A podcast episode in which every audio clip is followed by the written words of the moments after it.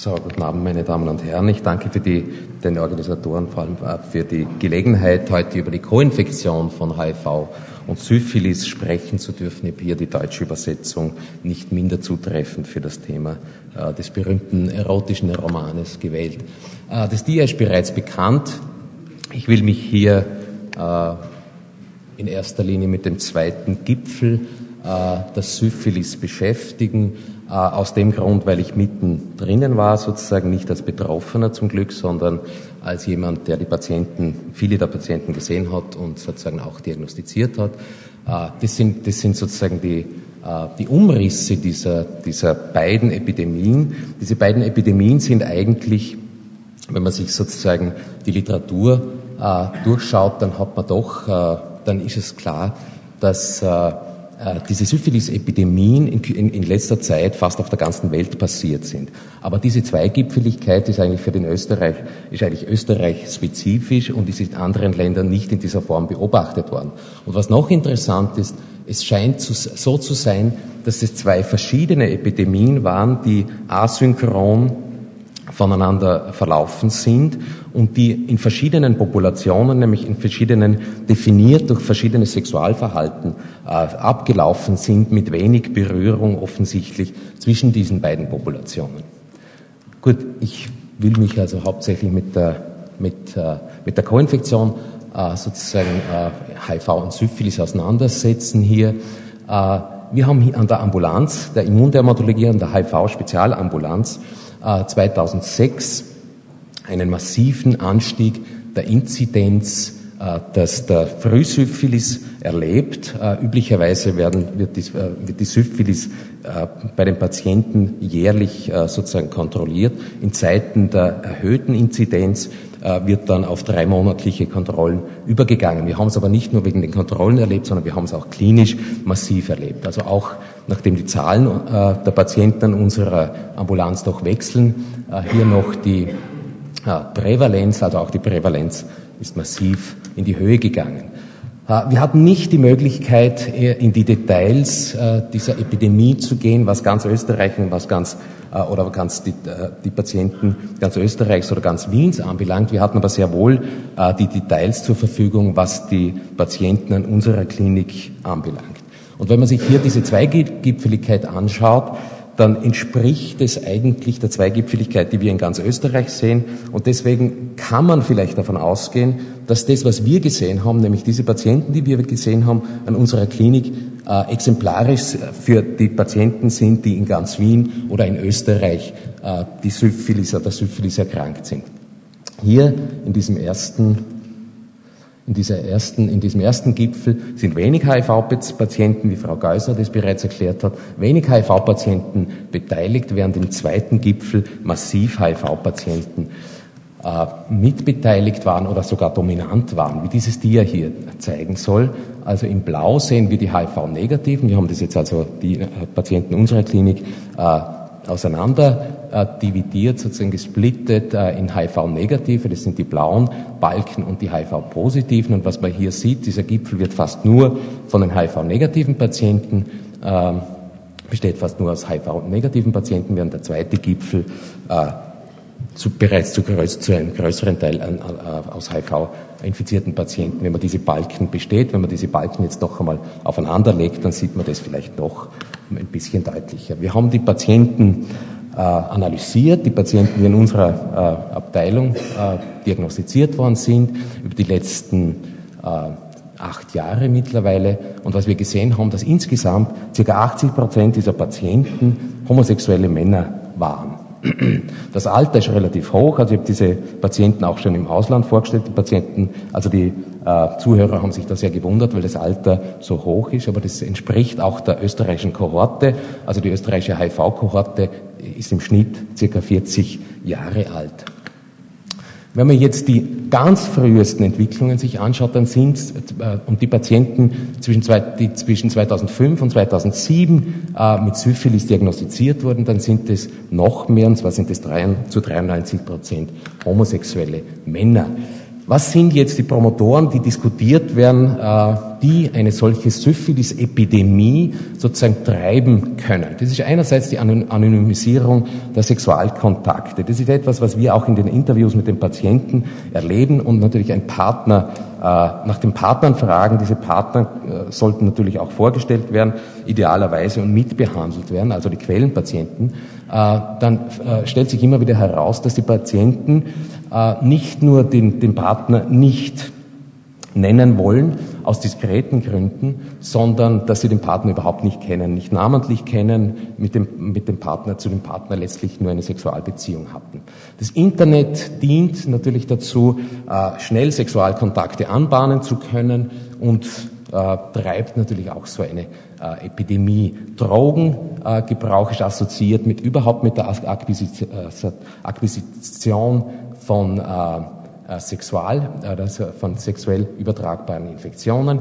Viagra, HIV-Patienten sind noch zu einem größeren Teil äh, von der erektilen Dysfunktion äh, wie Viagra und, und, und, andere ähnliche Medikamente. Äh, HIV-Patienten sind noch zu einem größeren Teil von der erektilen Dysfunktion betroffen, verglichen mit der nicht-HIV-infizierten Population.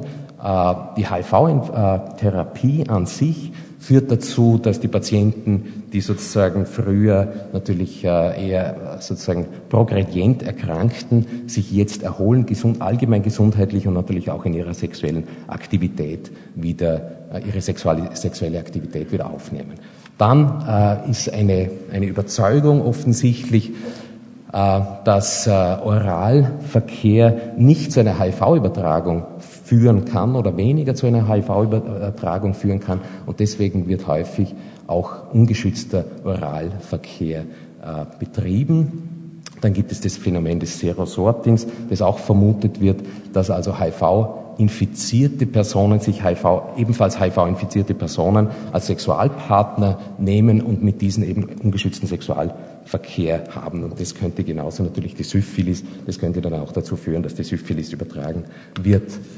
Gut, die Frage, die wir uns gestellt haben, kann der Anstieg der Syphilis zu einem Anstieg der HIV-Neuinfektionen führen? Das ist natürlich sehr wahrscheinlich, weil es ein Indikator ist äh, für, eine, äh, für ein unsafe Sexverhalten dieser Patienten. Wenn ich jetzt ganz kurz äh, sozusagen ein paar Bemerkungen äh, über die Transmission von HIV, die sexuelle Übertragung von HIV im Allgemeinen ähm, machen darf. Also äh, die, die, die, die Transmission wird bestimmt durch die Infektiosität des HIV-positiven Partners und durch die Suszeptibilität natürlich des HIV-negativen Partners. Jetzt kommt es auf die Konstellationen an. Also am häufigsten wird die HIV-Infektion von Mann zu Mann übertragen. Dann kommt es auch auf die Sexualpraktik, also auf, äh, auf, äh, an. Und hier ist der rezeptive Analverkehr bei weitem der riskanteste Sexualkontakt. Äh, rezeptiver Oralverkehr im Vergleich deutlich weniger riskant. Dann hängt es auch vom Stadium der HIV-Infektion an. Der HIV-Infizierte hat unmittelbar nach der Infektion, in der akuten HIV-Infektion, die höchste Viruslast und das spiegelt sich dann natürlich auch in den Genitalflüssigkeiten wieder und in dieser Phase ist er bei weitem am infektiösesten. Dann kommt die lange Latenzphase der asymptomatischen HIV-Infektion und da ist, die, da ist seine äh, Infektiosität deutlich geringer und zum Schluss, wenn der Patient wieder symptomatisch wird und an AIDS erkrankt, ist seine Infektiosität, steigt seine Infektiosität wieder. Zwischendurch können Episoden höherer Infektiosität entstehen, zum Beispiel, wenn sexuell äh, übertragbare Infektionen bestehen. Und das ist sozusagen eine Zusammenfassung mehr, äh, äh eines mathematischen Modells, das mehrere ähm, Arbeiten sozusagen auf diesem Gebiet in Betracht zieht. Und dieses, äh, dieses Modell sagt uns, wie hoch die Wahrscheinlichkeit oder versucht darzustellen, wie hoch die Wahrscheinlichkeit einer Übertragung bei einem einzelnen, äh, bei einem einzelnen Geschlechtsakt ist in Abhängigkeit von der Höhe äh, der Viruslast. Und je höher die Viruslast, desto wahrscheinlicher. Und ab, einem, ab einer bestimmten Viruslast im Blut oder im Plasma äh, geht diese Wahrscheinlichkeit gegen Null. Ja? Und es ist bis jetzt auch gezeigt, oder bis jetzt nie gezeigt worden, dass jemand, der unter erfolgreicher HIV-Therapie steht, und wir sind hier bei, bei 3 Log, das bedeutet 1000, äh, 1000 Kopien pro Milliliter, und wir können mit der HIV-Therapie erreichen, dass die Kopienanzahl unter 50 Kopien pro Milliliter geht. Das ist bis jetzt noch nicht, also noch nie äh, demonstriert worden, dass äh, jemand, der voll, vollständig supprimiert war und unter 50 Kopien äh, Viruslast hatte, im peripheren Blut jemand anderen sozusagen infiziert hätte. Das bedeutet also, hier geht das Risiko, je geringer, hier geht das Risiko ähm, gegen Null, wird sehr gering.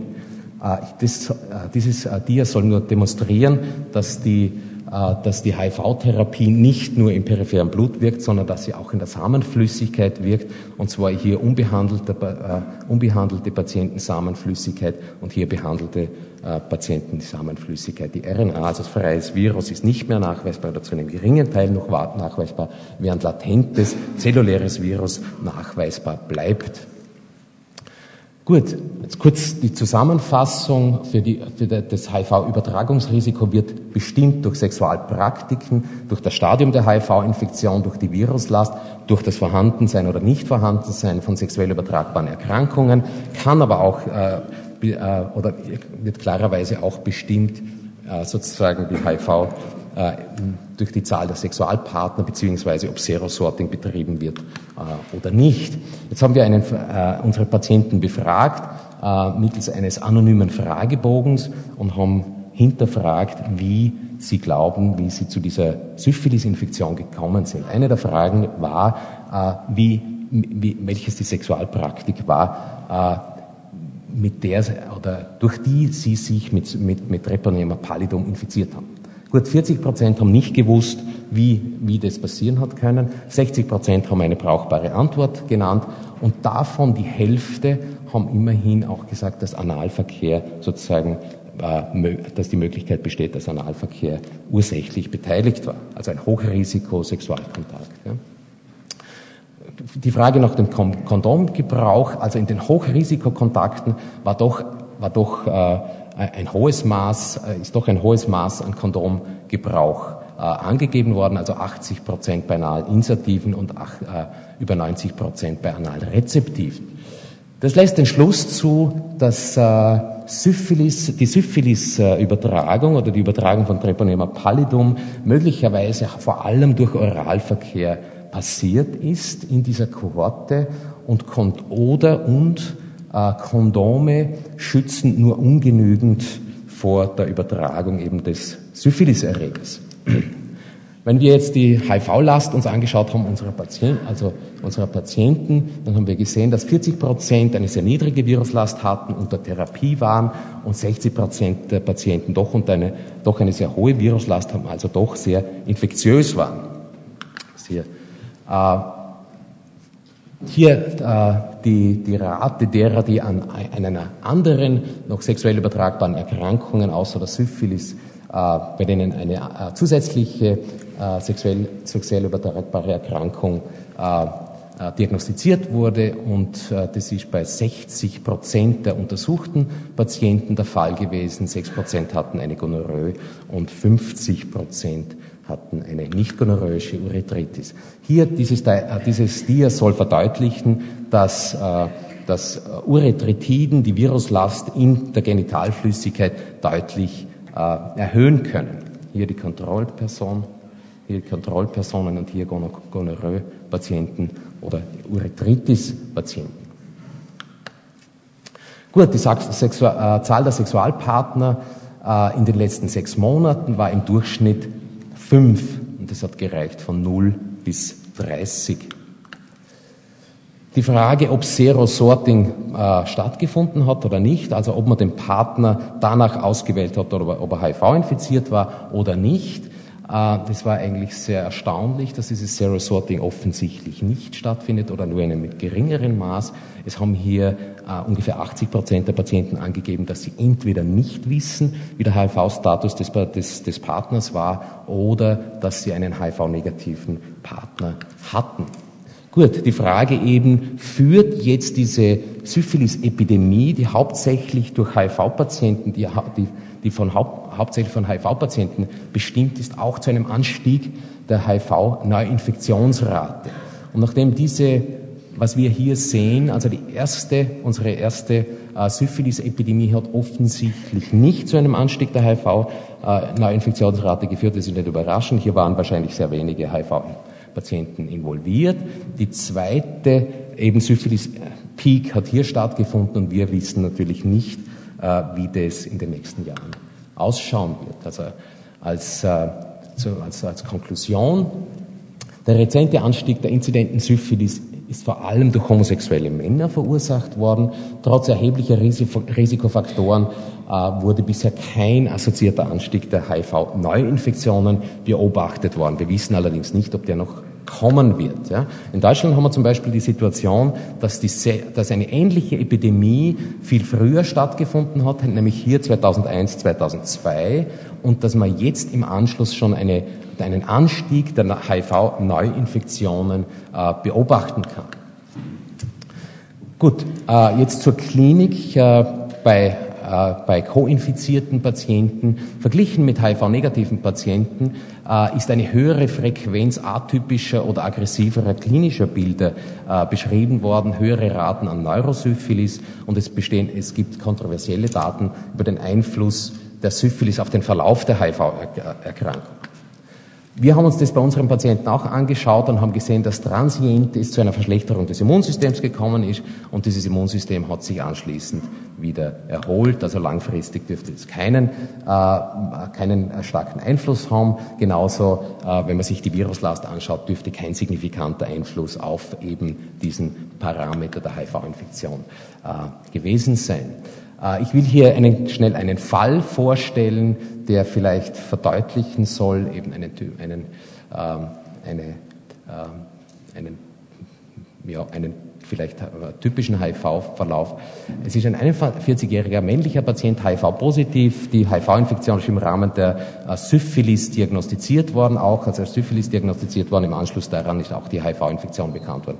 Ein homosexueller Mann leidet seit zwei Monaten an einem generalisierten Exanthem und hat äh seit drei Wochen verschwommenes Sehen auf dem linken Auge. Hier das klinische dermatologische Bild. Wir sehen diese Papeln und Plaques äh, infiltriert, äh, teil, teilweise schuppend, massiv auch das Gesicht betroffen, diese Plaques, diese tief infiltrierten im Gesicht, auch im Kapillitium. Typisch diese Palmoplantan-Veränderungen hier, die wir vorher schon gesehen haben. Ähm, und äh, hier zur Diagnostik noch einmal, also bei äh, HIV-Patienten, die Diagnostik bei HIV-Patienten, die Syphilis-Diagnostik bei HIV-Patienten äh, soll jährlich passi passieren, bei Hochrisikogruppen, zum Beispiel homosexuellen Männern, zwei bis viermal jährlich, in Zeiten erhöhter Inzidenz dreimonatlich. Tests und Interpretation der Resultate sind gleich wie bei HIV-negativen Personen. Äh, serologisch sind höhere Raten an falsch negativen Resultaten zu erwarten. Deswegen wäre wünschenswert eben alternative Diagnosemöglichkeiten wie von Herrn Schmidt äh, angesprochen, vielleicht hier einführen zu können. Äh, wichtig ist natürlich, dass Partner ebenfalls getestet werden sollte. Also zurück zu unserem Patienten, hat einen hohen VDRL, nicht treponemalen Test gehabt, äh, TPPA reaktiv, auch IgM im ELISA reaktiv. Sein Augenbefund, er hat einen schlechteren Visus auf der linken Seite gehabt, äh, herausgekommen ist, dass er eine Uveitis hat und eine inzipiente Vitritis. Jetzt sind die CDC-Empfehlungen so, dass syphilitische Uveitis oder andere okuläre Augenbeteiligungen häufig mit der Neurosyphilis assoziiert sind und deswegen wird empfohlen, dass man äh, Syphilis mit okulärer Beteiligung äh, nach dem Neurosyphilis-Schema behandeln sollte. Okuläre Beteiligung bei Syphilis ohne HIV äh, kommt circa in einem Prozent der Patienten vor, während okuläre Beteiligung bei Syphilis mit HIV-Infektion in der Co-Infektionssituation bei sechs bis neun Prozent ähm, äh, gesehen wird.